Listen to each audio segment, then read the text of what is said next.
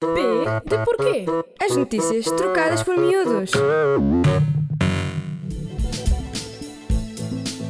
Olá, público explorador. Bem-vindos ao P de Porquê.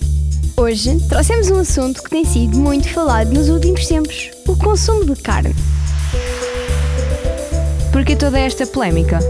Como sabem, a vaca come erva e, por sua vez, a erva tem de ser tratada pelos produtores com fertilizantes e pesticidas, o que vai provocar a poluição dos solos e das águas. Por outro lado, as vacas têm um estômago diferente da dos outros animais, pois possuem quatro compartimentos necessários à sua digestão. Nesse processo, elas libertam muitos gases, o que causa uma enorme poluição atmosférica relacionada com o efeito estufa. Então, mas consumimos assim tanta carne?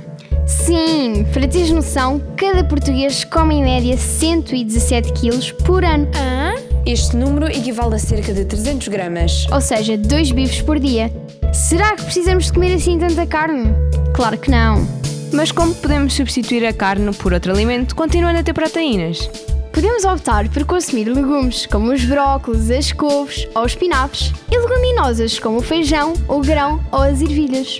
Um estudo do Instituto Nacional de Estatística, publicado em 2018, diz que já devíamos ter reduzido em 75% o consumo de carne de vaca e muito mais para a carne de porco. E quantos ovos comes por semana?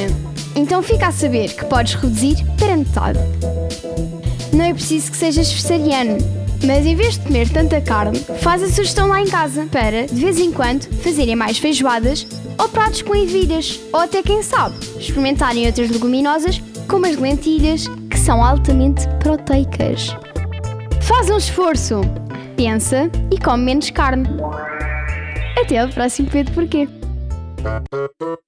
P de porquê?